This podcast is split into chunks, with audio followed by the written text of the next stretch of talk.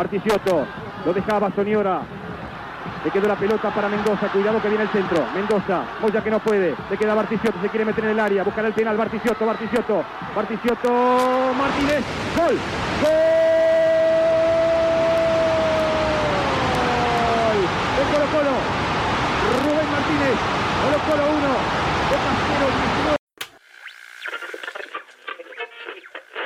0 Martínez. Qué buena jugada. Martínez. Martínez.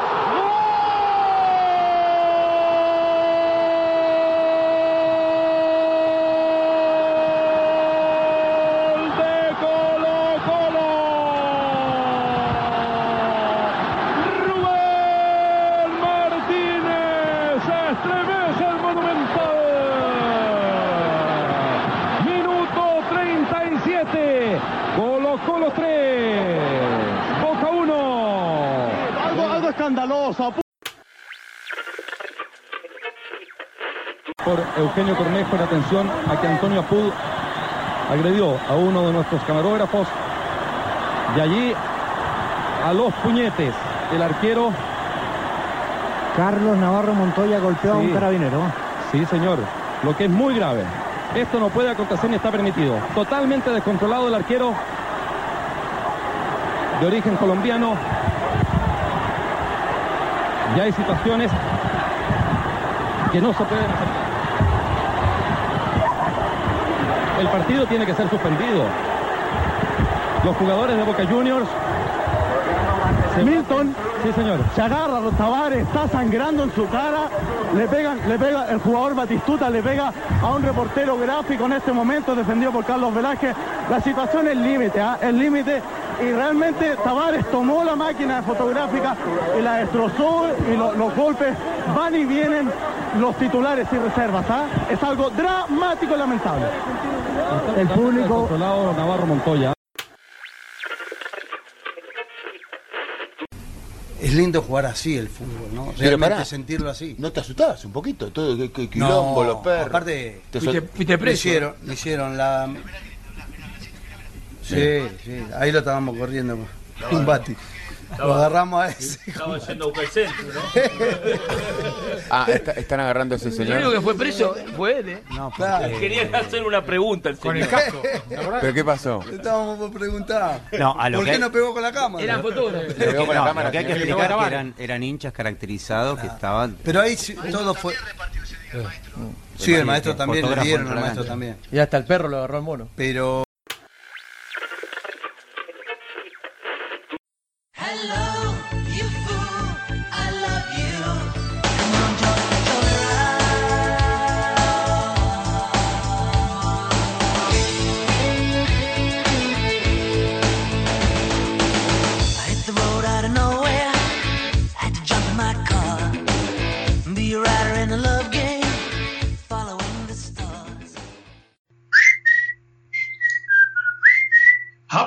muito grudento.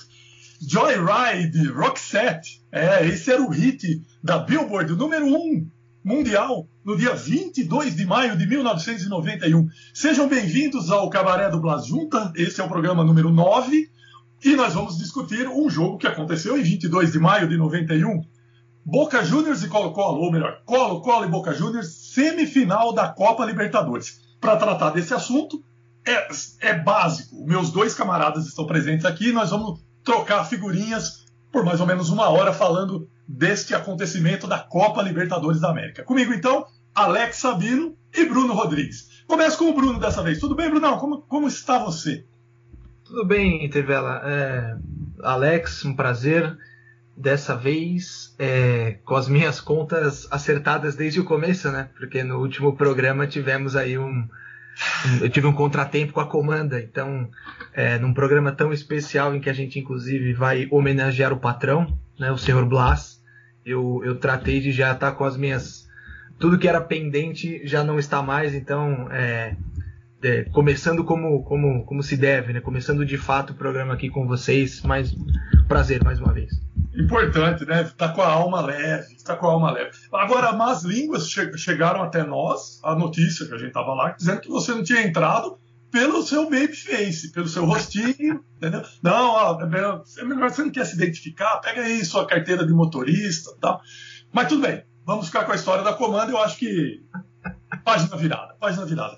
Alex Sabino, seja bem-vindo ao Cabaré. Sempre um gosto, Sérgio Bruno, estar aqui no, no Cabaré de Blá Junta mais uma vez. Um episódio muito especial, porque é o primeiro episódio em que o dono do cabaré é personagem, né? Temos um jogo, temos um jogo de Blá Junta aqui para falar hoje e tivemos a declaração dele no clipe de abertura, essa voz que aparece aí antes do Joyride Rock 7 é Blá Junta falando para Fox e ele fala como foi lindo esse jogo que nós vamos falar daqui a alguns minutos. É uma epopeia em Santiago do Chile. Bom, esse jogo, no nosso revezamento aqui, coube a mim a tarefa de escolher esse jogo. E a pergunta é: por que você escolheu esse jogo? Escolhi esse jogo por causa disso mesmo, por causa dessa epopeia, por causa é, do que fica até hoje, esses comentários, e que nós vamos dissecar um pouco mais aqui. Fica por causa da presença do nosso patrono. Fica é, porque é, é uma oportunidade que depois foi criada por um time chileno ser campeão pela primeira vez da Copa Libertadores. Tem uma série de bons ingredientes. Né? Vamos começar então falando de- desse jogo que terminou 3 a 1 para o Colo-Colo, ah, com as escalações, né? Com José Moron, Colo-Colo, eh, e Eduardo Vilches, Miguel Ramírez, Lizardo Garrido, Javier Margas, Gabriel Mendonça, Rubem Espinosa, Jaime Pizarro, Patrício Yanes, que foi expulso aos 83, Marcelo Bartichotto e Rubem Martinez. Saiu o Espinosa, entrou o Peralta durante o jogo. Técnico, também merece um, um comentário depois, uh, Josic. O Boca com Carlos Fernando Navarro Montoya, um dos personagens eh, que, que vai voltar daqui a pouco aqui no nosso bate-papo. Carlos Moja, Victor Marquezine, Luiz Abramovich, Juan Simon, Diego Sonhora, Walter Pico, Blas Junta, Gabriel Batistuta, Alfredo Graciani e Diego El Puntita Latorre. Entraram Carlos Tapia e Antônio Apud, nos lugares de Walter Pico e Luiz Abramovich. Técnico uruguaio maestro Oscar Tavares. Senhores, voltamos então a 22 de maio de 1991. Alex Sabino, como é que a gente começa explicando ah, ah, por que, que esse jogo é tão significativo? Olha, esse é importante primeiro porque ele foi a volta da semifinal de Libertadores, que por si só já é um evento, né? É, porque colocou pela primeira vez, é, porque foi uma campanha que coroou pela primeira vez um campeão da Libertadores chileno. O Chile já havia chegado, se não me engano, quatro vezes à final da Libertadores, mas nunca havia vencido. Mas principalmente ele é memorável pelos motivos errados ou certos, dependendo de como você vê o futebol que é a maior briga da história da Libertadores. A briga que envolve os jogadores, torcida, fotógrafos, policiais e o memorável cachorro Ron, que morde um jogador do Boca Juniors, o Navarro Montoya. Esse, esse jogo é, é- é fenomenal. E aí, Brunão? Não, é, o- como o Alex falou, né? Hoje em dia a gente está acostumado a ver nos jogos da Libertadores, o cachorro é algo que a gente ainda vê, né? E uma briga ou outra, né? Mas esse jogo ele, acho que ele consegue juntar todos os elementos particulares de, de uma, de uma grande partida de Libertadores. Ele tem cachorro, ele tem cachorro protagonista, não é só o cachorro que invade. Ele tem um cachorro protagonista, ele tem briga, ele tem sangue, né? Quem, quem depois puder buscar as imagens vai ver sangue. Ele tem gols, ele tem é, torcida, festa, é, estádio lotado. É, um- é, um- é o, o jogo com todos os ingredientes de uma grande, de uma grande epopeia de Libertadores, né? Pois é, o Boca já tinha eliminado o Corinthians e o Flamengo, ou seja, a televisão brasileira já não estava muito interessada nesse jogo. Eu me lembro, aí, aí é um golpe de memória, eu não tenho certeza, mas acho que aqui para o Brasil foi a TV Manchete que passou tanto a semifinal quanto a final.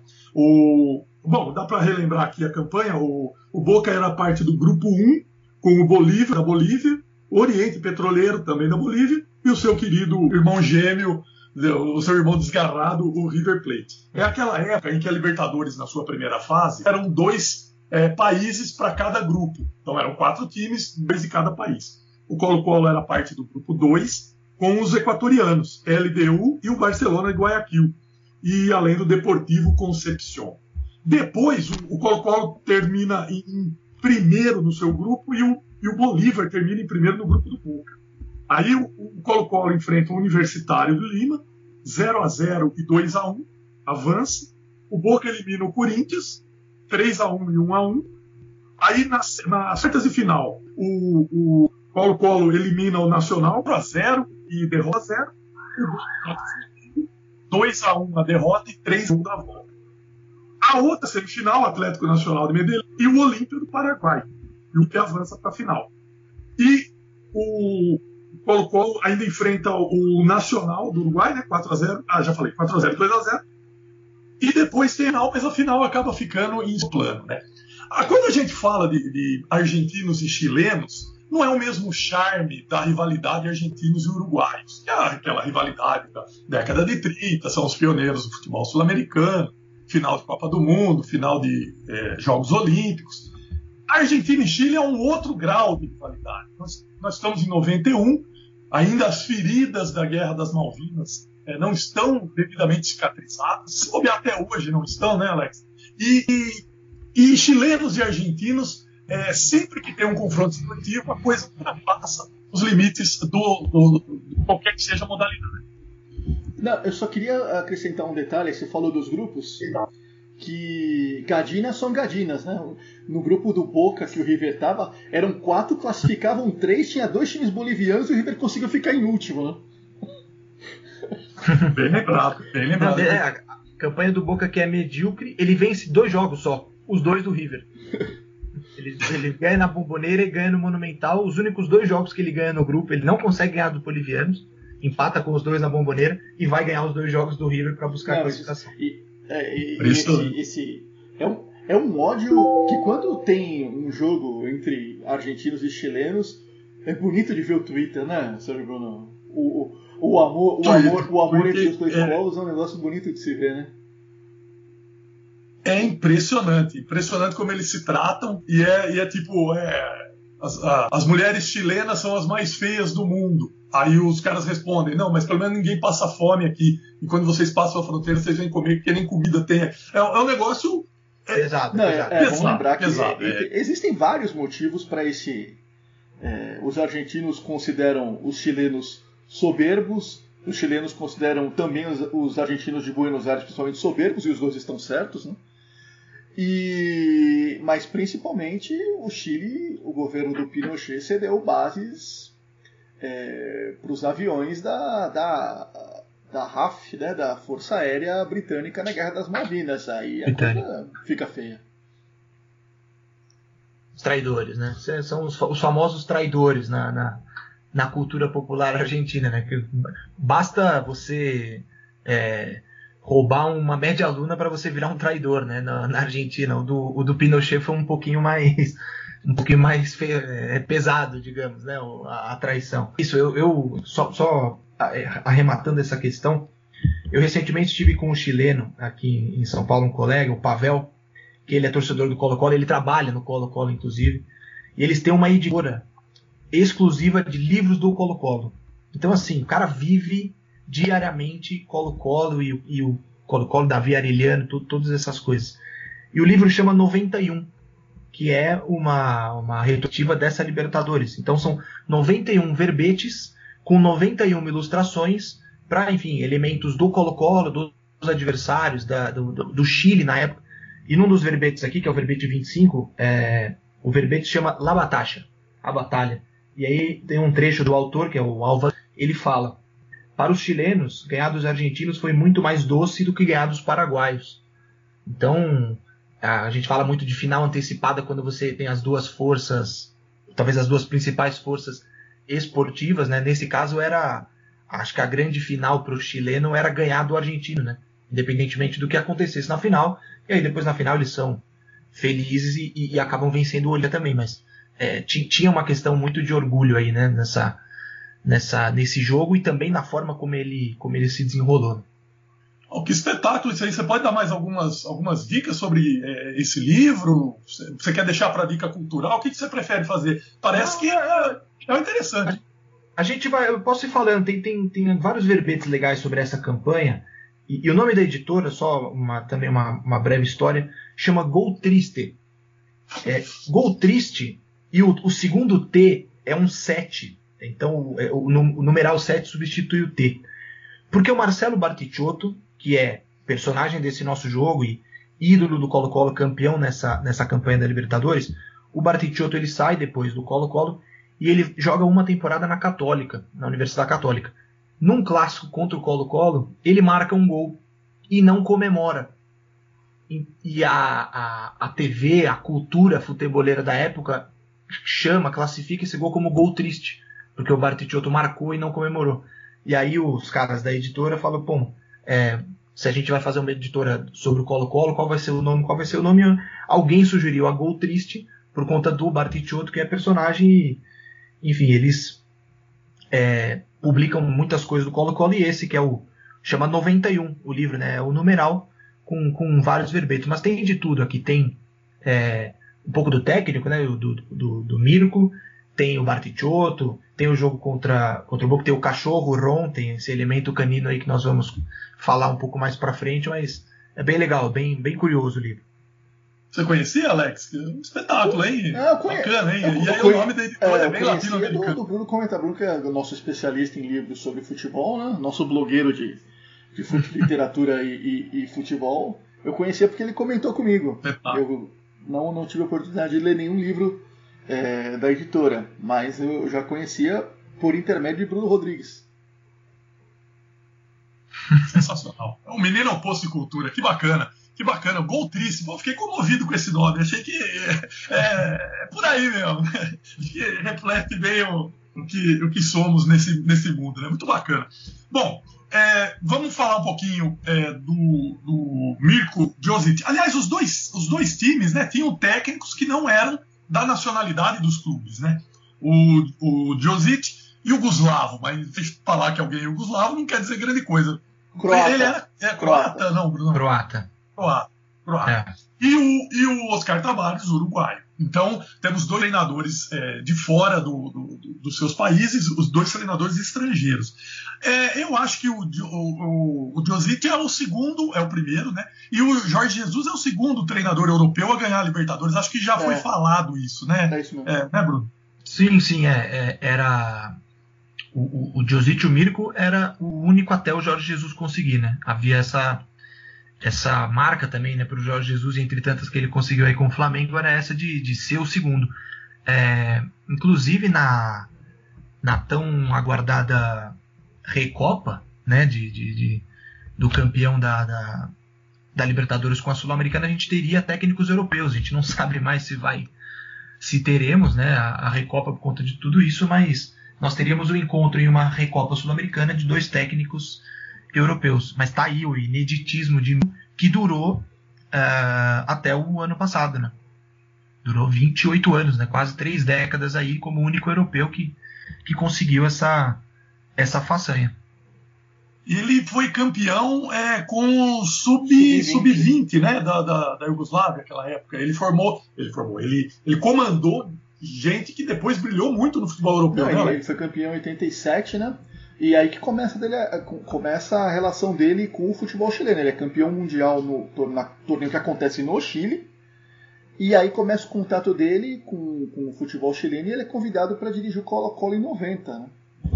E é engraçado que ele, ele chega no Colo-Colo é, dizendo que não, eu vim para ser campeão e conquistar a Libertadores pelo Colo-Colo. E depois ele, com- ele, ele- ele é contratado para comandar a seleção chilena no- nas eliminatórias para a Copa de 98, que o Chile se classificaria, mas ele, ele sai em 95. Aquela seleção, até onde eu, história. eu não me lembro direito, mas aquela seleção de 87 do, do, do- da Iugoslávia tinha o Savicevic, o Mihailovic, se não me engano.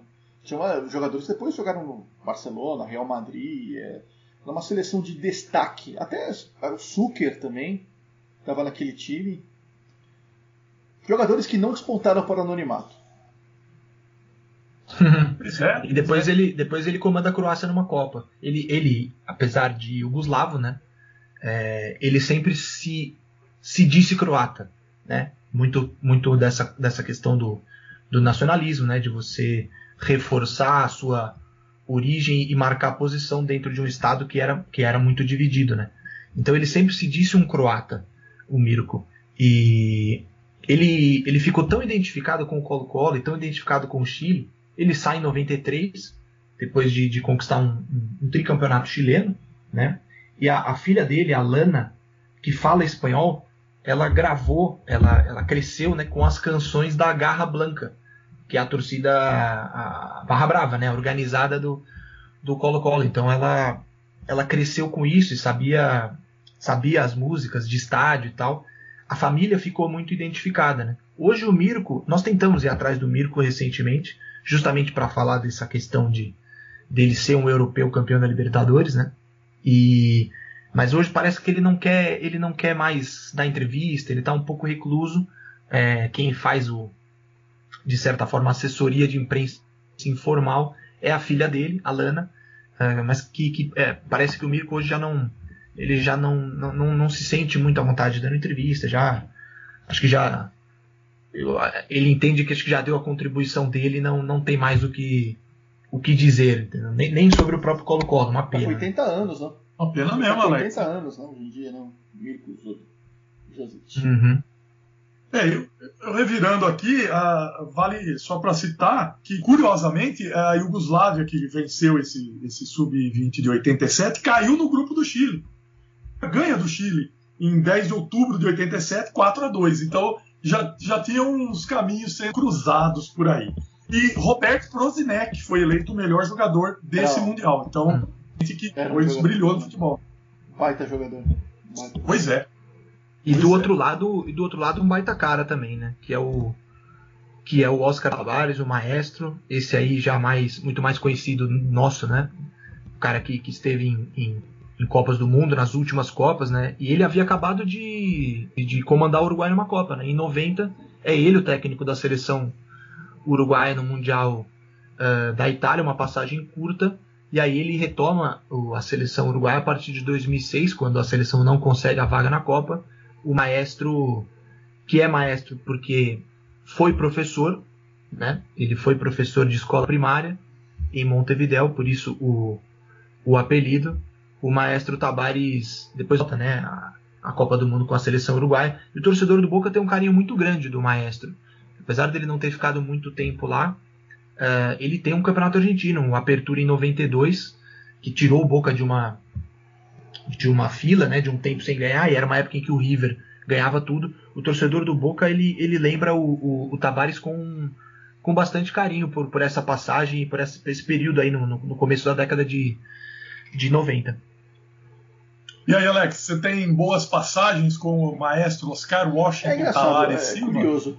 Eu acho que essa, por exemplo, essa Copa de 90, o Uruguai ele se classifica ganha para as oitavas de final, ganha só uma partida, né? Que é um jogo contra a Coreia do Sul que o Fonseca faz um gol no último lance. Uma Copa muito ruim do Uruguai, que chegou com uma das possíveis surpresas, eu me lembro na época, tinha o Rubens Sosa. Mas o Tabares era um, era um técnico conhecido, que sempre estava em um clube em outro, de bons trabalhos, ruins trabalhos. E o Tabares tem, eu não vou te falar renascimento, mas ele ele se fixa na imagem das pessoas como técnico de ponta a partir do momento que ele volta para a seleção uruguaia e faz esse trabalho que ganha o destaque que ganhou principalmente porque pela campanha do Uruguai em 2010, né, o terceiro, o quarto lugar na, Olimpí na Copa do Mundo da África do Sul. E aí todo mundo viu quem, é, quem realmente era o maestro Tavares, uma figura ímpar do futebol mundial que hoje é universalmente respeitada. Pois é, atualmente, quando estamos gravando esse, esse podcast, ele está com 73 anos e está nativo como selecionador da. Mas nessa Uruguai, noite né? aí que de, tá falando, nessa noite de Santiago, ele não foi nada fleumático, não. Ele entrou, ele entrou na dança. não, ele estava mais pra, ele estava mais para o ministro da Educação do que para o professor. Bom, ministro da Educação, por enquanto, também não sabemos. Até o dia que formos ao ar definitivo, se os nossos ouvintes ainda terão como ministro da Educação quem está lá atualmente. Bom, enfim, o jogo de ida foi na Bomboneira, em 16 de maio, uma quinta-feira, 16 de maio de 91. 1 a 0 por Boca Juniors, o gol logo no comecinho de Alfredo Graciano dando o pênalti.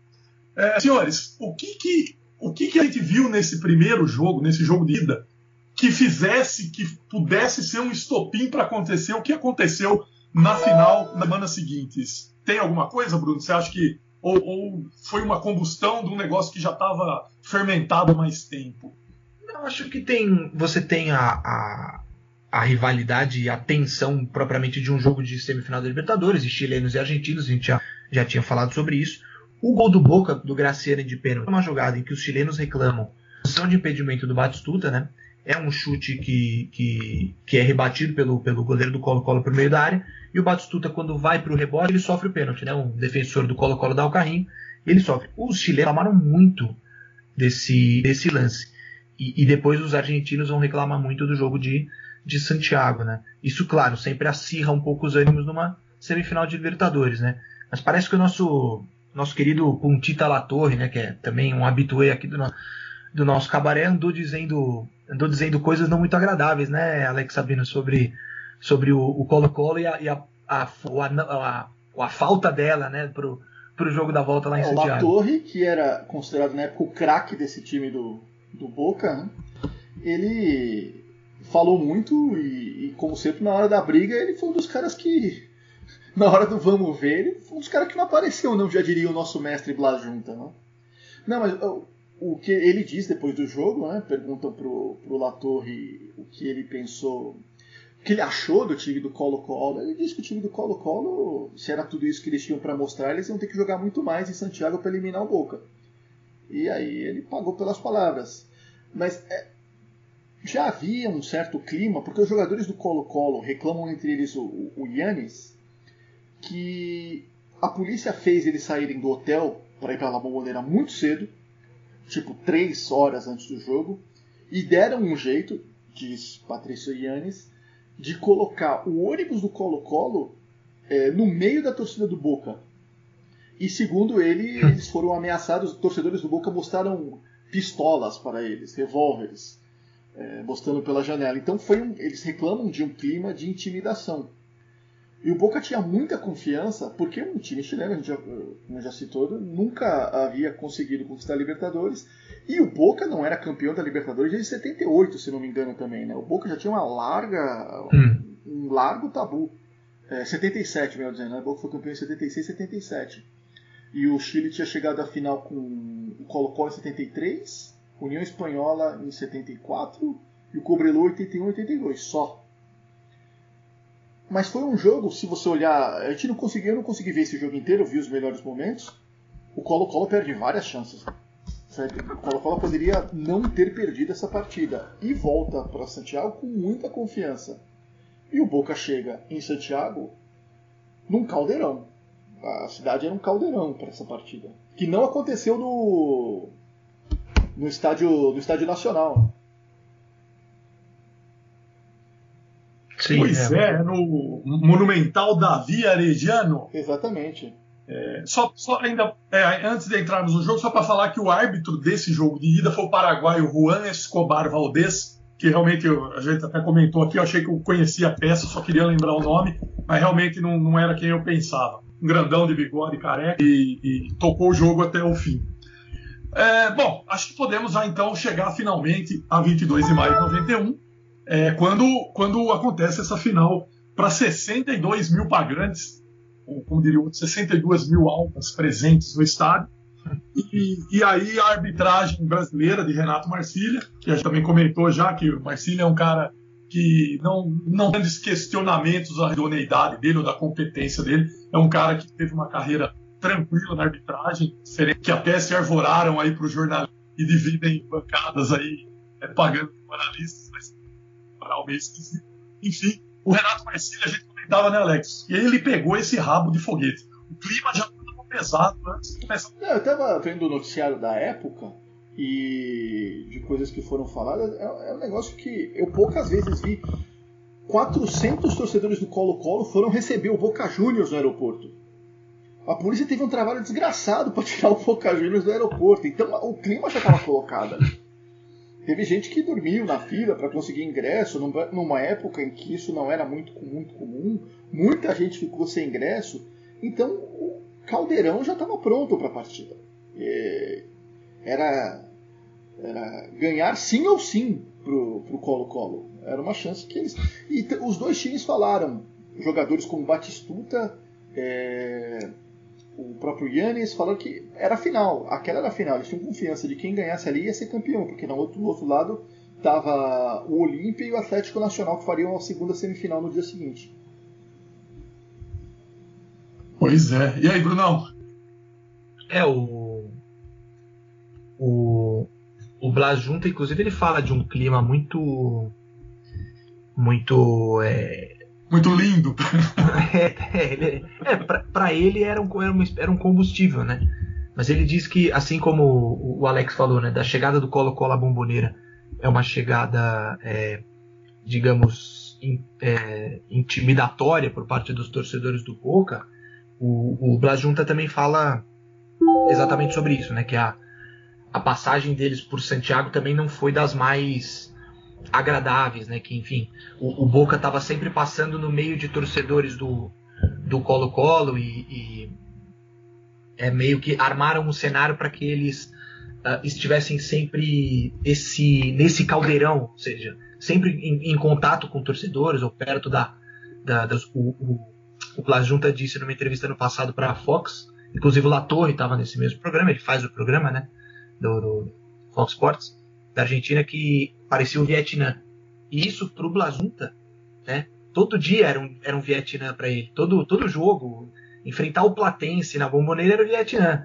É, uma semifinal de Libertadores que ele é, se impressionou com, a, com o nível de animosidade, você pode imaginar o que, o que de fato foi a que antecipou esse jogo, né? E que iria é, desembocar na, na briga sobre a qual a gente vai falar. Ledavam a quem se movia. Qualquer coisa era algo. Bom, uma coisa que eu queria observar com vocês também é essa presença de treinadores estrangeiros nas equipes chilenas, quando elas ah, justamente a presença desses caras é quando o, futebol chileno conquista melhores resultados, né? O Jovic com o Colo-Colo ganhando a Libertadores, que é a única até ali 32 edições, era a 32 segunda, e depois eh, voltaram pro pro ostracismo, pro limbo, e a seleção chilena, acho que os melhores momentos também, pela geração dos anos 90, mas o futebol chileno com Bielsa e São Paulo, e acho que foi também, inclusive com títulos, né, levantando a Copa América, eu acho que foi o melhor momento do futebol chileno, né, Alex? Parece que precisa de, ter um oxigênio diferente lá, né? Sim, o, depois, do- depois do Josic, quem, quem leva o Chile para a Copa de 98 é o Nelson Acosta, né? treinador uruguaio. E o Chile faz uma boa figura na Copa de 98. O Chile tinha uma boa equipe, Zamorano, Salas. É, não ganhou nenhuma partida, empatou as três na fase de grupos, o que, para mim, defensor do futebol irlandês, está joia, perfeito. Viva o, empate, vive o empate na fase de grupos e depois perde para o Brasil nas oitavas. Uma partida que o Chile joga bem. Foi 4 a 1 mas o Chile joga bem. É histórico, porque nessa época, 91, o Chile vinha do trauma das eliminatórias de 90, do jogo da Rosemary Fogueteira. O Chile tinha um técnico chileno, que era o Orlando Aravena. E Orlando Aravena ou Jorge Aravena? Um dos dois. Já vamos, já vamos- um era jogador, era o sobrinho, e o outro era o técnico treinador. Depois, daqui a pouco vamos dizer qual é qual. E o Chile é suspenso, tem aquela confusão toda. E o Chile tem um pós, tem um baque, o que vamos fazer a partir de agora? Então, a partir daí começa a haver um trabalho buscando técnicos estrangeiros para mudar um pouco o futebol chileno, porque até então, as eliminatórias de 89, o Chile tentou ganhar a força. O Chile tenta ganhar na marra. E a partir daí eles tentam jogar um pouco mais de bola, principalmente na, na seleção. E os resultados aconteceram. Aos poucos, mas aconteceram. O Chile vai ser campeão da Copa América em 2015. 2015 e 2016, dois títulos da Copa América. Pois é, e o Chile, é, o, o Chile, até não, não, a gente já falou isso aqui, acho que na, na- no, programa sobre a Copa de 90, né, sobre Argentina e Brasil, é, que o Chile estava dentro daquela cultura do, do regime militar de Pinochet da vitória a qualquer custo, da vitória na marra. E, e- e isso acabou custando muito caro, com uma suspensão de duas Copas para os chilenos, e que, mas de alguma maneira ficou marcado isso também, né, a falta de fair play, a falta de, de espírito esportivo mesmo. Né, né, Bruno? Eu acho que isso era um símbolo também dessa época, né? E, e, e aí, quando o Boca cai lá, na- lá, lá em Santiago, é, também era parte de- de- dessa estratégia, ganhar de qualquer, qualquer maneira. Sim, sim. É, o, eu tive a oportunidade já de conversar com o Careca sobre o jogo do Rojas, que o Sabino citou, porque o Careca é o primeiro jogador a chegar no Rojas, quando, quando ele cai depois do, do foguete, né? Depois, é, se descobriu que era uma, uma navalha. É, o Careca é o primeiro a chegar. E ele conta sobre os dois jogos, né? O do, o de, o do Maracanã e o, e o de Santiago, foram duas batalhas. Ele, fa- ele, ele falou assim, do- quando conversei com ele sobre isso, e ele falava que enfre- enfrentar os chilenos era muito complicado nessa época. E depois você tem times chilenos que a- jogam. Você citou o Bielsa e o São Paulo, né, que são caras que apostam por, por um jogo. Não vou dizer bonito, bonito é, é relativo, né? Mas um jogo em que o time tenta vencer é, pelo ataque, atacando e sendo ofensivo, sendo protagonista com, com a bola, né? Não, não esperando tanto. E o, o que esses caras tiveram que mudar muito também foi a cultura do jogador chileno, que era uma cultura de um jogador irresponsável. né? Eu, eu- também tive a oportunidade de ler alguma coisa sobre isso, com ressalvas que eles viram, porque a gente lembra, teve no meio da Copa América, o Vidal sofre um acidente de carro, né? E fica a dúvida se o, o Rory Sampaoli escalaria ele ou não para um dos jogos decisivos. Eu não vou lembrar exatamente qual a partida agora. É, mas de alguma forma ele- esses treinadores eles conseguiram domar o que era um, um comportamento que talvez atrapalhasse os jogadores chilenos, que era essa falta de profissionalismo, uma certa indolência. né? Isso não sou eu falando, mas o que, o que a gente já teve a oportunidade de ler e de ouvir sobre essas gerações chilenas, né? Pois é. Diga, Alex, você, tá, você tem coisas a dizer Orlando sobre isso. Aravena é o técnico. Or- Orlando, Orlando Aravena. Foi, foi o técnico, ele é técnico da seleção do Chile. E ele ficou tão marcado pelo episódio da Rosemary Fogueteira que ele sai da seleção, isso é 89. Ele só volta a treinar em 96 e depois em 2006. Então você vê que esse episódio acabou a carreira dele de técnico. E o Jorge Aravena era o sobrinho dele que fazia parte dessa seleção e depois jogou na portuguesa. E o goleiro Rojas, né, a, a vítima, vamos usar algumas aspas aí, fez carreira também no São Paulo, né, Bruno? Sim, Vocês sim. conversaram com o Rojas? Vocês- certamente vocês, vocês conversaram com ele, encontraram com ele. É, eu, eu nunca tive a oportunidade de falar com ele. Infelizmente, quando eu fui conversar com o Rojas, que era exatamente sobre esse jogo, e por isso o contato com o Careca também, a, a, a, namorada, a companheira do Rojas, que acredito que não seja esposa, perguntou se haveria é, se haveria dinheiro né, para poder entrevistá-lo. E eu disse que não, que era, era apenas uma, era uma busca profissional, uma tentativa disso, e que não, não haveria forma de, de pagá-lo. Por isso não consegui falar com, com o Rojas. Mas já ouvi caminhando pelas manhãs no Parque do Ibirapuera. Esse jogo em Santiago, Brasil e Chile 1 a 1 é, das eliminatórias, é o jogo assim, não houve briga, não houve em campo, é o jogo mais violento que eu joguei na minha vida. É um negócio impressionante. É, é uma carnificina. Olha, como, como diria Blajunto, é bonito de se ver. Bonito de se ver. Romário expulso logo no começo. Há uma falta que é cobrada é, sem dar tempo de Não, arrumar a barreira. é, né? Ele toma é, a bola gol, da- do, gol do Bazai, que era, que era um atacante reserva. O Tafarel rebate a bola, o, E o o- o juiz dá, dá que o, o Tafarel havia, na verdade, ele havia soltado a bola depois pegado de novo. O Chile pegou, bateu a falta dentro da pequena área. Mas É o gol mais irregular da história do futebol. Chamado sobrepasso, né? Tinha a regra do sobrepasso, né? E tudo ali serviu para realmente. E esse jogo foi o da ida, em agosto. E depois, em seguida, a volta, o famoso jogo da, da fogueteira. Talvez um dia, se a gente não esgotar esse assunto, a gente vai fazer um, um especial sobre esse jogo e sobre essa geração chilena, né? Que, que inclusive o jornalista Lúcio de Castro sempre faz essa referência, que era uma das premissas do, do regime militar chileno. Tinha que ganhar e os triunfos esportivos contavam e a, da maneira que fosse. Bom, enfim, finalmente chegamos eh, no jogo, já demos as escalações, já falamos do clima. Ao que parece, o primeiro tempo, o Boca conseguiu de alguma maneira cozinhar o Galo, porque havia ganho o primeiro jogo 1 a 0 o empate valia a vaga para a final. A coisa depois, no segundo tempo, é que degringolou, né, Bruno? Mas... Ó o avião, ó avião. Sim. É, estamos aqui, aqui na, na, na torre de, de, controle aqui. O, sim, o, o segundo tempo é, é, onde acontece, onde o jogo realmente acontece, né? Os, os, os, principais lances. E é muito curioso, porque o, o Boca teve a chance de matar essa série com o Batistuta, né? O Batistuta, ele é uma falta para o Colo-Colo. O Colo-Colo joga a bola na área, a defesa do Boca consegue tirar. E o Batistuta começa o contra-ataque ainda no próprio campo de defesa. E ele arranca, ele dribla um defensor do Colo-Colo e arranca desde o campo e sai sozinho. É, cara a cara com o goleiro do Colo-Colo. E o Latorre passava ao lado do Batistuta.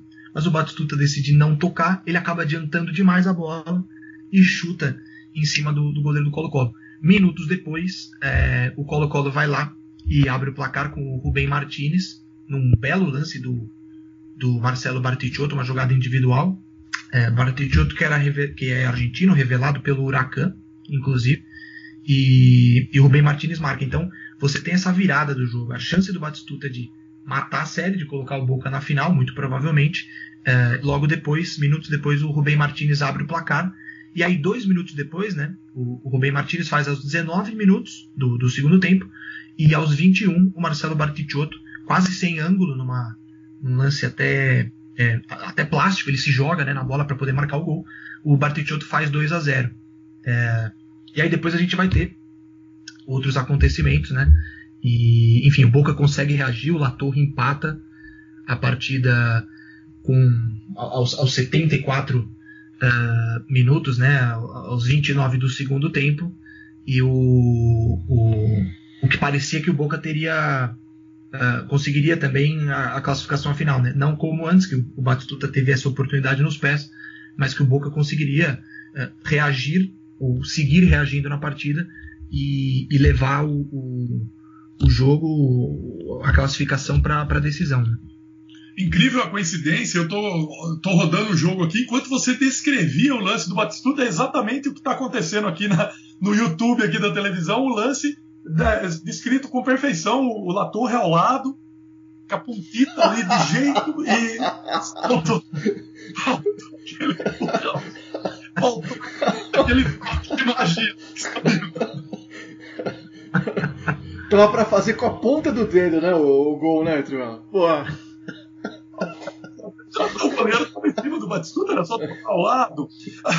Alex, o que, que você acha que, que a carreira do Batistuta no futebol local e basicamente do Boca Juniors ficou ofuscada por essa derrota e por, e por, esse lance importante? Você acha que é um lance que marca uma presença, uma, uma história de um jogador no clube? Né?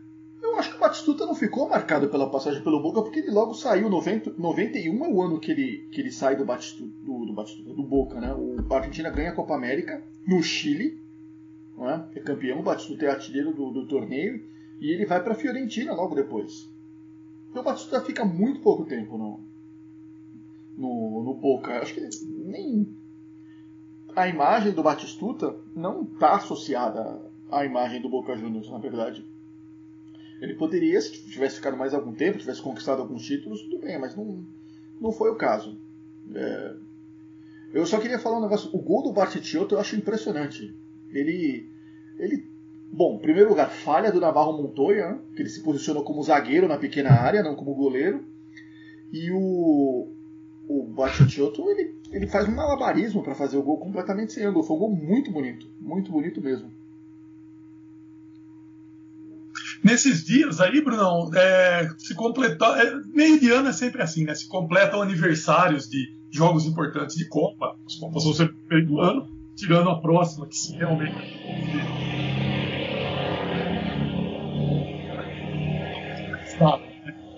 Diga não, repete aí, Trivela, que passou, passou um avião que estava decolando aí, não deu para entender o que você falou. Vamos de novo. Ah, é, é, é que é, é, dia desses estavam relembrando alguns jogos importantes de Copa, porque as Copas são no meio do ano, então sempre é, é o meio do ano é que se lembra de, de, datas é, comemorativas ou não, de, de, de, fatos relacionados à Copa do Mundo.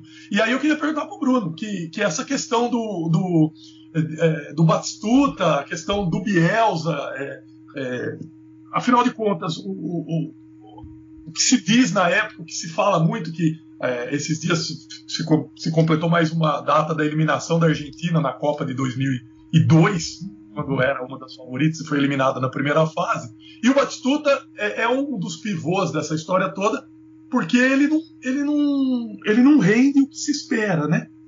E, e, e havia, havia um grande material humano para se fazer é, render a Argentina e que, que depois acabou não acontecendo, né? Acabou não acontecendo. Sim, é, fica essa, fica essa marca tanto pro Bielsa, é, acho que muito pro Bielsa, né? Que, que tinha feito uma, uma campanha muito boa nas eliminatórias. E, e, a questão sobre o Batistuta, que era muito discutida, era que Batistuta e Crespo viviam grandes momentos, né? No, no, os dois no futebol italiano. O Crespo, que havia sido campeão em 2000 com a Lazio, e o Batistuta, que é campeão com a Roma no ano seguinte, dobradinha aí de, de, de dos, dos, rivais de Roma. É, os dois numa fase incrível e o Bielsa, é, na opinião de muitos argentinos, teimava em não escalá-los porque entendia que eram dois centroavantões, né? dois, dois, dois fazedores de gol, dois caras de área, dois camisas nove.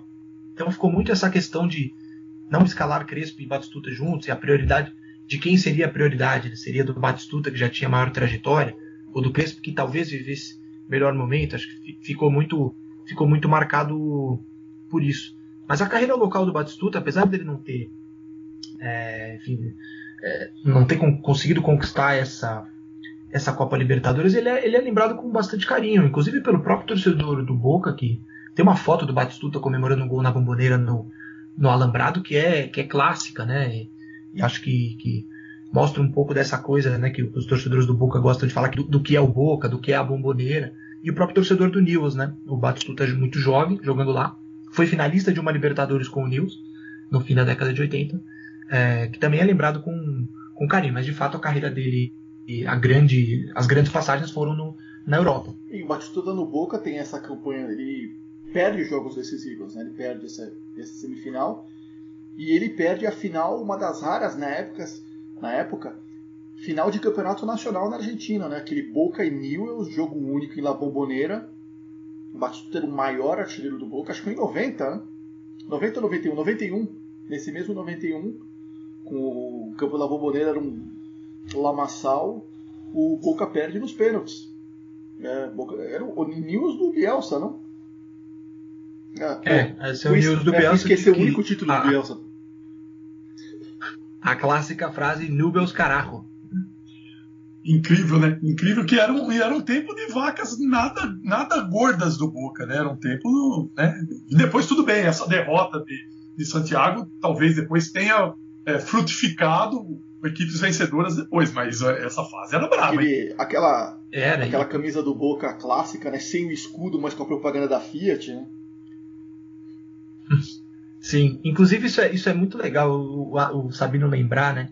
que era o jogo da Fiat contra o Lada, esse, esse Boca Colo-Colo. A camisa do Colo-Colo, ela é. Muitas vezes a gente lembra da camisa pelo, pelo fornecedor esportivo, né? Então você lembra, ah, o, o, São Paulo da pênalti, por exemplo, ou o Corinthians da Nike, o não sei quem da Adidas. Você vai lembrando, né, do, dos, dos fornecedores que, que geralmente fazem o desenho da camisa.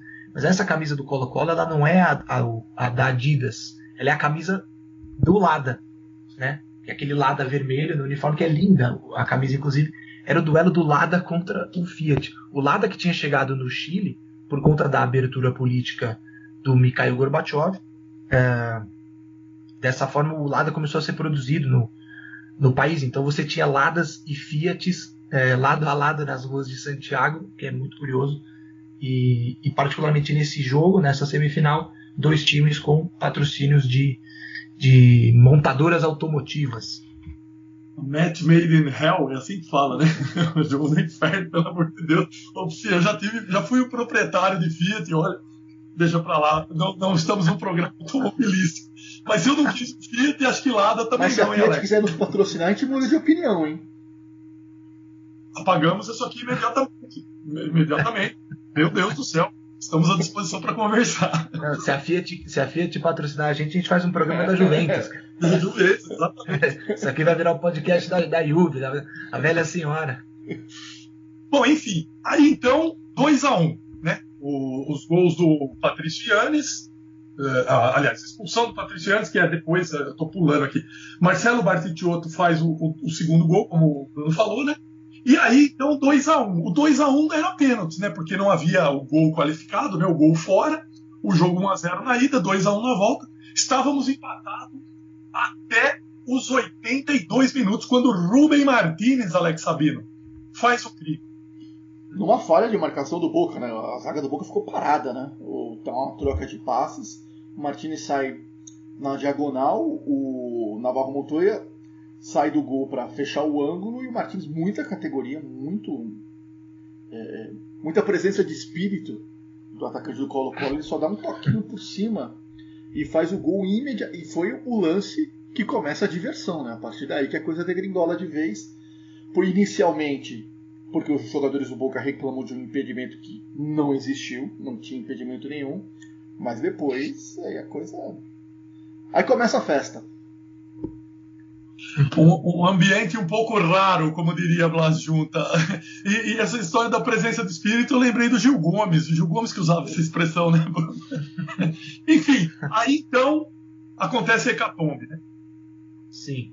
O- o- você- o- quem puder, depois de, de encarecidamente ouvir aqui o nosso podcast, quem, quem for ver as imagens desse jogo, vai ver que é, nos três gols do Colo-Colo, a quantidade de gente que está atrás do gol e nas linhas laterais, na, na bandeirinha de escanteio, assim, é uma coisa. Parece que a qualquer hora vai haver uma invasão de campo. Essa é a impressão que você tem é, dos gols. Inclusive, quando os, os jogadores do Colo-Colo fazem os gols, o número de gente com câmera fotográfica que entra no campo para poder registrar o momento, e aí a gente vai abrir para discussão se essas câmeras eram profissionais, se eram fotógrafos realmente de, de- de profissionais de imprensa, ou se eram apenas turistas, policiais à paisana, enfim, há várias teorias sobre isso. É, e a, e a câmera fotográfica vai ser, assim como um cachorro, um outro personagem central. Mas a quantidade de gente é um negócio absurdo. É, então, nesse gol é, do Martinez, do Rubem Martinez, o terceiro gol, aqueles que estavam mais tímidos nos dois primeiros, eles, eles arrancam qualquer é, protocolo ou, ou, é, qualquer, enfim, qualquer bom comportamento em, em- em nome do- do- da, da glória, né, do- da conquista do Colo-Colo e, e passam a invadir o campo. E aí os jogadores do Colo-Colo aproveitam esse momento também.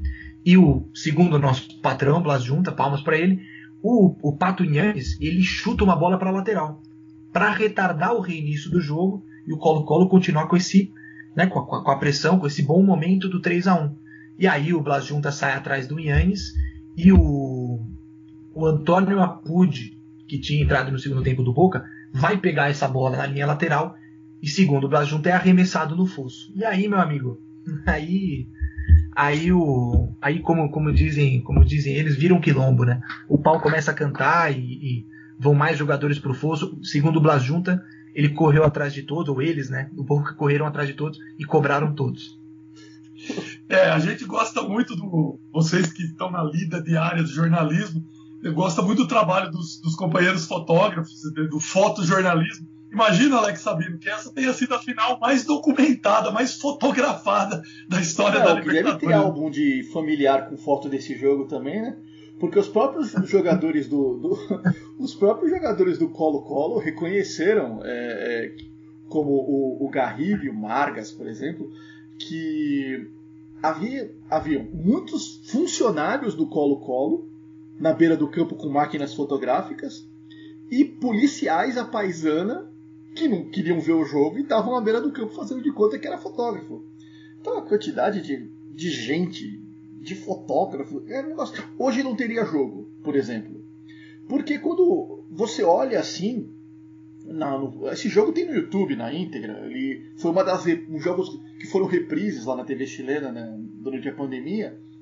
Nos minutos finais, assim, nos chamados acréscimos. Sabe quando é, é, o time tá para ser campeão e tá todo mundo esperando para invadir o campo, mas não é torcida? É, Normalmente seria torcida, mas nesse caso não era. Eram fotógrafos que esperando para invadir o campo, mas era uma multidão, um negócio impressionante. Realmente, hoje não teria jogo. Não iniciaria o jogo aquela quantidade de gente ali do lado. E, o, o, e, os jogadores do Boca, eles dizem que esses fotógrafos, e aí a gente não vai não, não dá para saber se de fato os fotógrafos profissionais ou esses turistas que estavam é, passaram a provocar os caras é, do Boca, no banco de reservas, nas linhas laterais. O né, Navarro lateral. Montoya, ele fa... o Navarro é Montoya fala que ele era cuspido pelo, por esses fotógrafos, entre aspas, cada vez que ele ia cobrar um tiro de meta. então, e, e, e é, de, é, desses fotógrafos que surge, acho que alguns, algumas, alguns focos é, centrais da briga, que o maestro Tabares, o técnico, conhecido por ter uma postura até tranquila, respeitosa com o jogo, com o futebol, com o adversário, ele sai do sério porque ele é atingido por um fotógrafo e ele sai no braço com o fotógrafo. Inclusive, na, no, você pega esses vídeos do YouTube que falam sobre o jogo, um dos narradores diz em um momento que o Tabares está parado uma hora eh, na, na, na, lateral do gramado com uma câmera na mão. Ou seja, ele brigou com o fotógrafo e ainda, ou vai saber se era um fotógrafo, e tomou a câmera do, do, do cidadão. E o maestro que está com um corte, né, ele tem um corte no rosto, sai sangue. Uma imagem até, é uma imagem forte de você ver de um cara que a gente está acostumado a, a, a, não ver nesse tipo de coisa. Hoje, claro, já, já mais idoso, ele já tem um, um problema de locomoção também. Obviamente a gente não vai ver o maestro é, partindo para cima com a com uma bengala, né, para cima de, de alguém num campo de futebol. Mas mesmo nessa época também era uma cena incomum. É, e o nosso querido patrão, né, que diz que eles, os jogadores do Boca, eles vão correr atrás de todos os caras do Colo. Ele, inclusive, diz que, que vai para cima do Yannis, conseguiu dar uma patada, mas que não conseguiu agarrar. Segundo o próprio Blajunta, porque se ele agarrasse, meu amigo, o Yannis acho que não, não, não, não teria contado o futuro do, do Colo-Colo na Libertadores. Quando depois. foi. É, esse jogo fez 20 anos, em 2011, a imprensa chilena achou esse fotógrafo que brigou com o Tavares. Ele se chama Miguel Ángel Allendes. E ele deu a versão dele para o evento. E ele diz que que ele, o, ele, tava, ele era realmente um fotógrafo profissional, mas ele confessa que nunca viu tanto fotógrafo na beira de um campo igual aquele dia.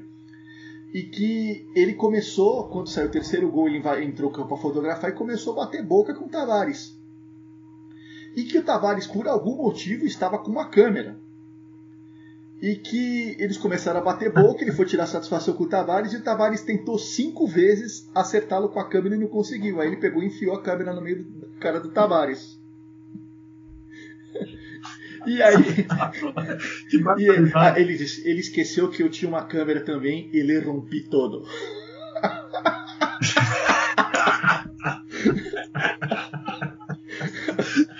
Tem um relato também num dos documentários aí do, do fotógrafo da Universidade de Chile, não do time, mas da universidade mesmo, Patrício Lagos, que ele disse que na, na hora do enrosco, os fotógrafos profissionais que sabiam, imaginavam meio como que se defender nessa hora, giravam Não, mas as tem cena disso aí no jogo. Na transmissão do jogo, depois jogo, tem, tem o Batistuta querendo ir para cima do fotógrafo e três deles girando a câmera, parecia que eles estavam preparando para jogar um tacape no Batistuta. É um negócio incrível, Navarro Montoya querendo socar todo mundo. Olha, foi uma coisa, foi uma coisa linda. E, a, e aí do, do próprio Navarro Montoya surge outro outro foco central de briga, os carabineiros, né, que é a polícia, é a, é, chamar a polícia militar chilena, né? É, os carabineiros eles entram no campo para tentar controlar de certa forma a, a confusão, a briga, e, e, alguns carabineiros entram com um cachorro, né? Um pastor, só, só tem pastor alemão. E um dos pastores alemães simplesmente morde a, a digamos, as nádega, a nádega né, do, do Navarro Montoya, a parte de trás do Navarro Montoya, e ele sai com, com dor, ele sai é, pulando, porque ele tomou uma mordida de um, de um cachorro, de um pastor alemão no jogo de Libertadores. O, no livro que eu, que eu comentei, o 91 da, da Gol Triste, tem um verbete claro que se chama El Perro, o cachorro, e que ele, ele diz assim: Los ingleses tienen a Pickles, grande cachorro Pickles também, que encontrou a taça do, do, da, da, Copa do Mundo, a Jules Rimet, né? E los russos a Laika. Aí fala, nosso cachorro célebre, o Ron, que ganhou fama ao mesmo tempo em que dava um mordisco. E aí ele, ele, eles contam um autor, né, em um outro livro, diz que o Ron faleceu, faleceu, né? É, morreu no dia 8 de dezembro de 92 e que ele está enterrado no, no Cerro de São Cristóbal, que é um morro que tem na, na cidade de Santiago, de onde você consegue ter uma vista lindíssima da, da capital chilena e que no, na, na, na data de celebração do título há uma espécie de peregrinação que já não sei se move multidões, o nosso querido Ron, mas que as pessoas vão até o lugar onde está sepultado o, o querido cachorro, o querido perro, para poder prestar a sua homenagem, a sua contribuição ao, ao título do Colo-Colo, o único título de um clube de um clube chileno na história da Libertadores. O, Diga, Alex. tem o, o saldo final de- de- desse quilombo todo é de 8 feridos e 120 presos. E E o jogo. o jogo, o né? jogo não, é você pensa o quê? O jogo acabou? Não, o jogo continuou. E o Renato Marcília, faltava 7 minutos para acabar o jogo, ele deu 13 minutos depois que o jogo recomeçou. Se o Boca faz um gol, aí que a gente ia ver um quilombo pior ainda. Imagina se o Boca faz um gol. E da, e da confusão. Desculpa, Fala, Alex. não, pode continuar. Não, e, e da confusão sai a expulsão do Patrício Inhanhas, do Pato Inhanhas, e do nosso patrão Blas Junta, que é, gentilmente recebe o cartão vermelho e não disputa esses esses 13 minutos finais que o que o Marcília que o Marcília adiciona, né? Injusto, ao- ao- aliás, hein? Não, não quero deixar bem claro que considero injusta a expulsão do Blajunta. Eu não consigo parar de rir aqui ouvindo os relatos de vocês e vendo aqui na- na- no vídeo do YouTube. O, o- tem um depoimento do Renato Não, não, Marcílio. não, pode falar do Renato não. Martins, depois eu falo. Tem um depoimento do Renato Marcília para o jornal, uh, o site da Rádio Gaúcha, do Complexo Zero Hora lá da, da- do- dos Gaúchos, em que ele, ele fala que foi um da- uma das maiores, é, um dos maiores sustos da vida dele. Que não- nem, nem antes nem depois ele nunca viu cachorros soltos no gramado e, e atacando os jogadores. Ele foi uma loucura. O jogo ficou 40 minutos parado e ele disse que teve que escolher dois para expulsar. Expulsou um de cada lado. E ele nem sabe se realmente eram os que deveriam ser expulsos. Esse relato está na internet também, é só puxar lá. Muito curioso. E, e- mas de alguma maneira, não sei se é loucura, não sei se, se também.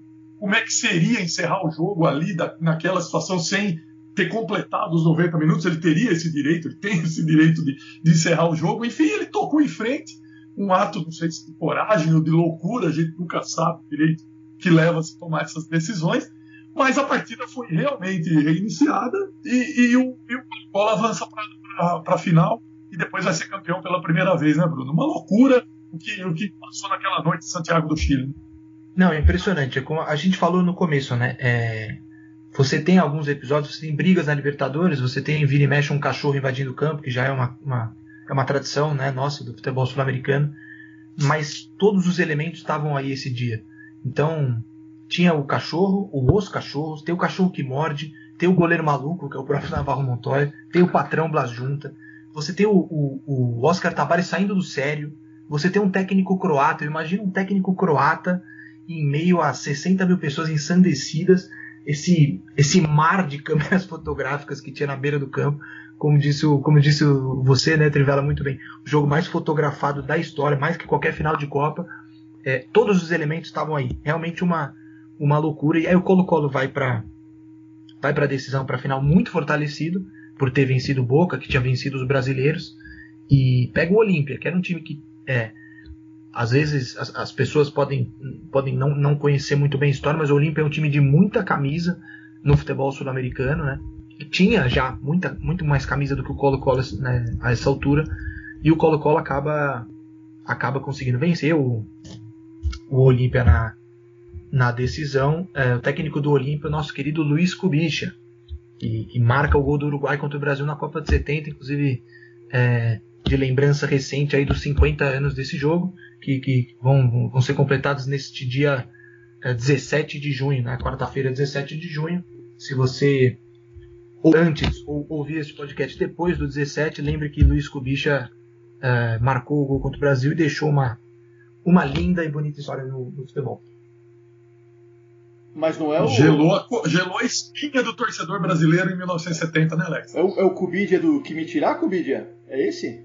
Ah, Ele Messi. mesmo, Olha, ele eu não mesmo. quero saber. É legal que ele tenha feito gol no Brasil, tudo bacana, mas isso não chega nem perto do que do que me tirar Covid. A los molos hay que darles caramelos. Ninguém, nenhuma cena vai ser melhor do que essa.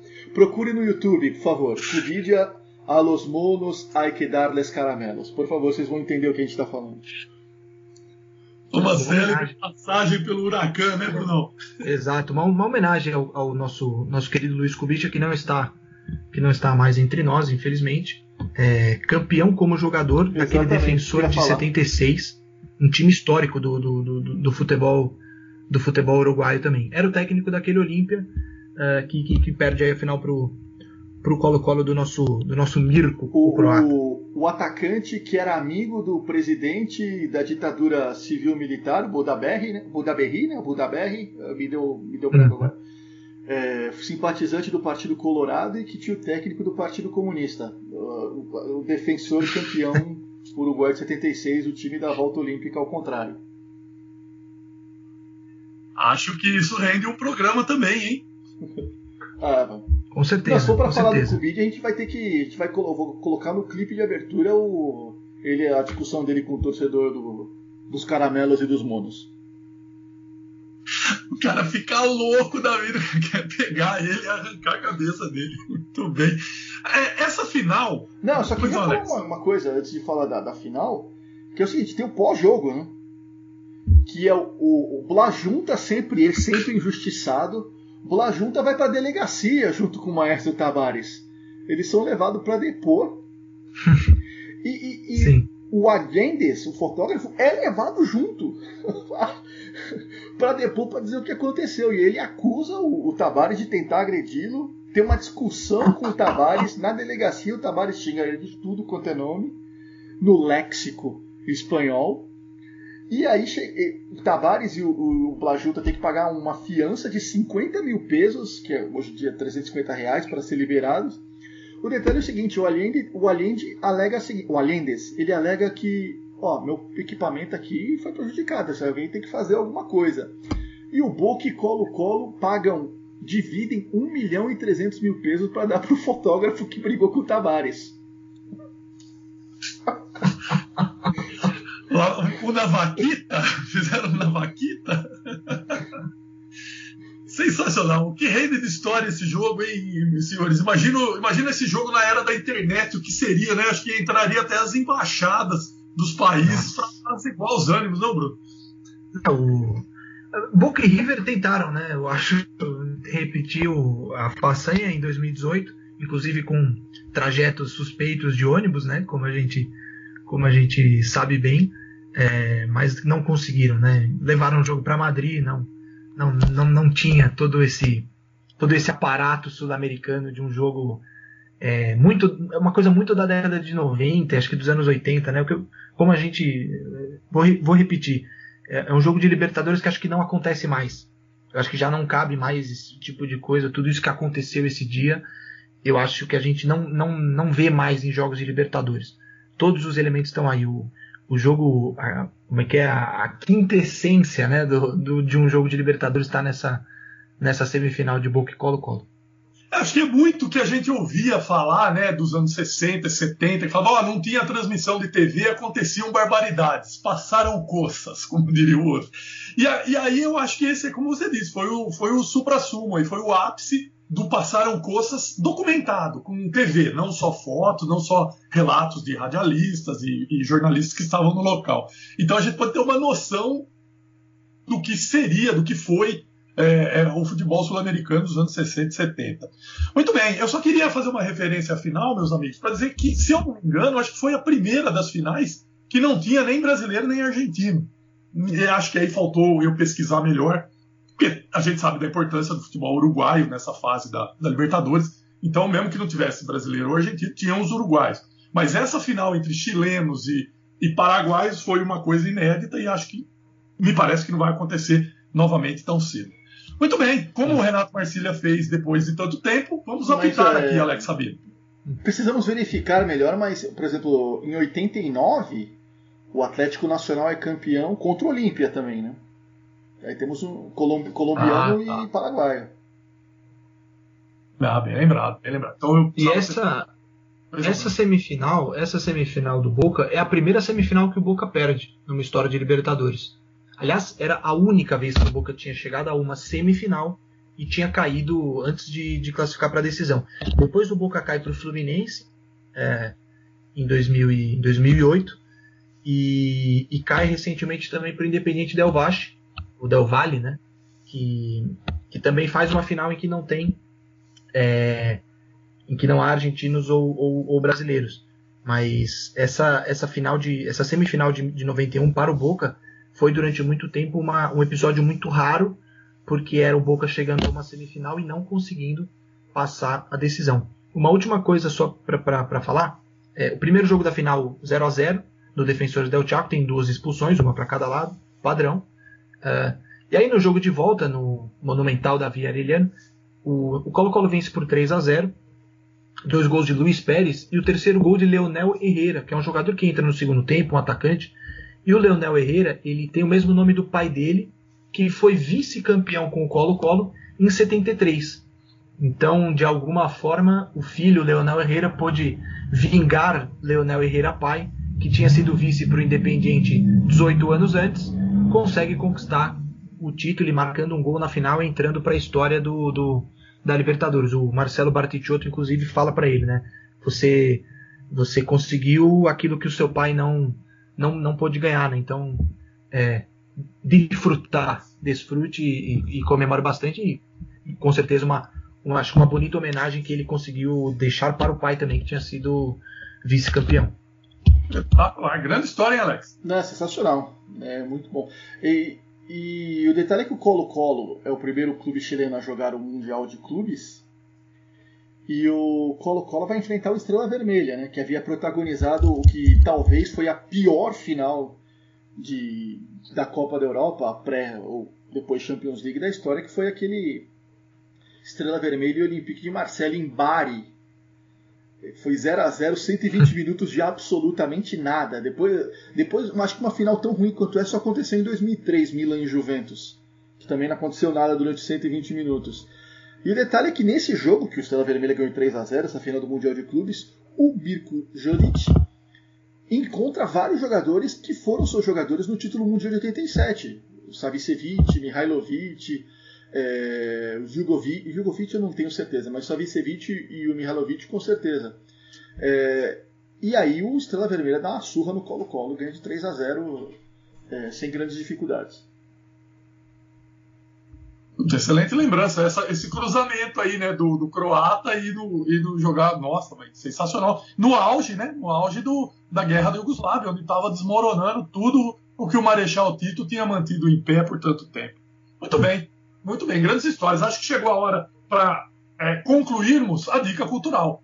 Um, um, show de informações como foi esse programa não pode passar sem a cereja do bolo, que é a dica cultural, que só pode ser dada pelo cara mais é, letrado, cara que tem os livros, a estante de livro dele. Eu imagino. Um dia, um dia nós vamos compartilhar as imagens. Diga, Brunão. É, o, fica, fica a dica para esse livro 91, que quem tiver a oportunidade de, de, de, de ir a Santiago, né, que, que, procure por esse livro, que é muito, é muito bacana, ou, ou procure pelas redes sociais o pessoal da Gol Triste, Gol Triste Ediciones, mas a dica cultural, de fato, é uma cobertura que a meio finada, né, a gente pode dizer assim, a, a mezzo finada revista É o Gráfico da Argentina está fazendo uma retrospectiva dos 30 anos da Copa de 90, em que a Argentina foi vice-campeã, né, uma Copa em que o, que o, que o argentino lembra, uh, lembra muito, apesar da, da derrota na final para a Alemanha, mas que o argentino tem um certo, ou muitos argentinos, não vamos co colocar todos, tem um certo carinho pelo Mundial italiano. Então a revista O Gráfico, com o Daniel Arcucci, que esteve na cobertura desse Mundial e que era muito próximo do Maradona, eles estão fazendo uma retrospectiva bem legal do dia a dia da seleção argentina, é, como foi a passagem da Argentina pela Itália. E, e claro, vão fazer essa retrospectiva até o final, vão, vão reviver aí no, no aniversário de 30 anos como foi a campanha do, do vice-campeonato na Argentina. Então dá para acompanhar pelo Instagram, pelo Twitter da revista El Gráfico. No site eles têm publicado material também. Bastante coisa aí que a, que a El Gráfico tem, tem feito para esse aniversário do, do, do, da epopeia é, albiceleste na, na Itália. Espetáculo. 30 anos, né? Eles fizeram isso quando da Copa de 86, né? Um dia a dia, como é que era os treinamentos, é tudo de antes da Copa até chegar propriamente no Mundial. Muito bem. E aí, Alex, mais alguma coisa que você queira acrescentar, meu querido? Por gentileza. Não, estamos ouvindo o Bruno falando aí sobre o que é o gráfico, que é uma revista que. Deixa eu passar o avião aí que tá, tá pousando. Não, é curioso que o, o El Gráfico, que é uma revista que oficialmente não existe mais, uma publicação que oficialmente não existe mais, ela consegue fazer uma cobertura que as publicações que ainda existem no Brasil não conseguem fazer, né? Só queria incrível, deixar né? registrado isso. Incrível. Só queria deixar registrado isso. Mas Fica você no ar, foi fica na no ar. veia. Mas você foi na veia, porque acho que talvez um dos maiores times da história do futebol está completando 50 anos, que é a data mais redonda que essa. E, um especial ali no Esporte Espetacular, uma coisa ali. Uma seleção dessa tinha que ser, no mínimo, é ter tido essa cobertura, esse um dia a dia do que foi 50 anos atrás. Afinal de contas, existem registros, existem arquivos de, de jornais que sequer existem, não existem mais hoje, mas que na época eram importantíssimos. Jornal da Tarde, Folha da Tarde, Jornal do Brasil, sei lá, um monte de. de- de- esse arquivo está aí, era só acessar e fazer um trabalho em cima dele. Acho que vai ficar para quando completar 100 anos, né, Brunão? Acho que uma oportunidade está passando aí. E aí nós, nós, nós não estaremos mais aqui, muito provavelmente, para para recordar nessa essa seleção que é recordada no mundo inteiro. Talvez em alguns lugares as pessoas deem mais, como o Sabino disse, né? É, em alguns lugares as pessoas deem mais valor à nossa própria seleção, a esse tri, né? Que é histórico, e às suas próprias seleções também com as com as boas histórias do futebol ou aquelas que importam, né? Que são as histórias das das pessoas de carne e osso, dos personagens, dos grandes jogadores e principalmente tratando de, de Copa do Mundo, que é um negócio que mexe muito com, com a gente que gosta de, de futebol. Como é bonito, por exemplo, ver a referência de jornalistas ingleses é, que, que não nem, nem necessariamente estiveram no México para ver esse jogo, mas como eles tratam com respeito à seleção brasileira de 70. Aliás, estamos gravando, estamos Muito bem, gravando senhor. hoje, 15 de junho de 2020, aniversário de seis anos do gol de Messi contra a Bósnia no Maracanã, na estreia da Argentina na Copa do Mundo. Esse é, esse é o Boa, jeito de, de ver a situação. O meu jeito de ver foi o dia que eu tirei foto com o Alejandro Fantino. Alejandro Fantino, grande figura. Aliás, tivemos o nosso grupinho de zap e a, a satisfação de ver essa- esse momento mágico aí. Fantino parece que ficou satisfeito de estar ao seu lado, viu, Alex? Parece que ele estava bem à vontade. Ah, sim, foi uma honra para ele, né? Mas quem não fica à vontade no Maracanã, pô? Né? Quem, não, quem não fica no, Melhor no que isso, só a narração do, do Fantino pros gols do Argentina e Bósnia, que foi um negócio de louco. E, e- é, é Argentina e Irã, né? Nós É. temos o Papa, nós temos o Papa. Você, ele falando, você, você que está aí, eu tenho o Papa. É porque a, a galera tava perto dele ali, tirando sarro, né, É. botando uma pressão e aquele Ele falava na transmissão, olha como estão nos puteando. E, e- e muito disso se repetiu de- dias depois eh, em São Paulo, no jogo da- contra a Suíça, né? Que foi um ambiente bem raro também. Acho que o Bruno provavelmente estava por lá também. E, e a tensão entre a torcida argentina, que era bem expressiva ali na oitavas de final, né? E, e os não argentinos, é, quer dizer, a maioria dos brasileiros que estavam ali não estavam torcendo pela Argentina. Então o clima ficou bem raro também. Não sei se o Bruno estava lá. Você estava lá, Bruno? Não tava, É. não. Eu estava, eu, eu tava na redação, mas acompanhei não só esse jogo da Bósnia e nem só o jogo da, da Suíça, mas acompanhei toda a campanha da nossa da nossa Albi Celeste com muito carinho, viu? À distância, mas, mas com muito carinho. Eles chamam de el- aquele El Bendito Mundial. Para eles, né? Foi realmente a, a grande reverência. Valeu então, gente. Vamos encerrando o, o episódio número 9. E Voltaremos em breve. vem- semana que vem. E de quem é a vez? Surprise, Não, mas- surprise, surprise. Veremos, Ah, veremos. Bem, quem quiser mais conversa com Alex Sabino na internet, no Twitter, arroba Alex Sabino, com o Bruno, BH, arroba, BH underline Rodrigues, e comigo, arroba Trivela com dois L's. A gente volta na Se próxima. quiser- Grande abraço, se quiser gente. mandar, Valeu. Se quiser mandar mensagem, pode mandar, mas eu não garanto que vou responder, não. Faça como, faça como Marina Rui Barbosa, cobre por posts. eu, é o futuro. Eu aceito cobrar, o problema é alguém querer pagar. Ah, vamos baixar, nós vamos baixar, porque tem gente que paga por, por coisas piores. Hein? Um abraço então, até a próxima.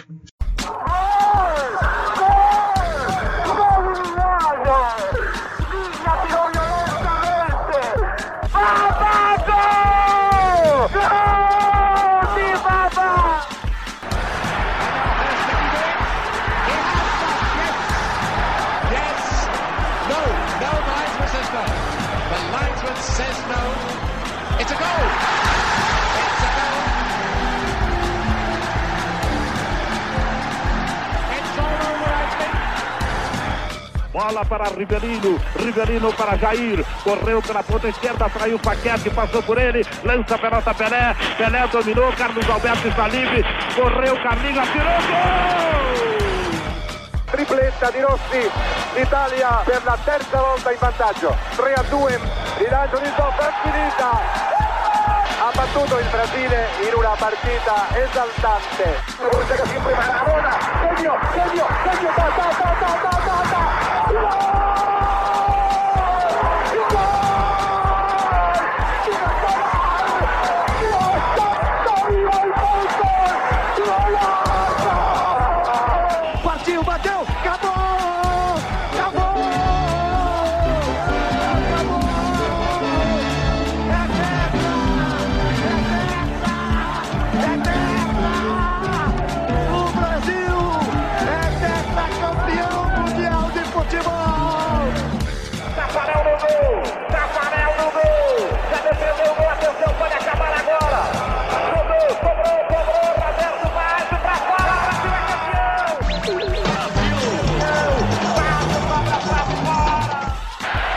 Petit.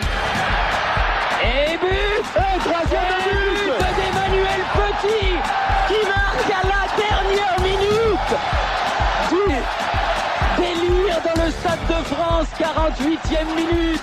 Emmanuel Petit qui était parti de ses 16 mètres 50. Olha o Ronaldinho, pode marcar, tirou, entrou! You're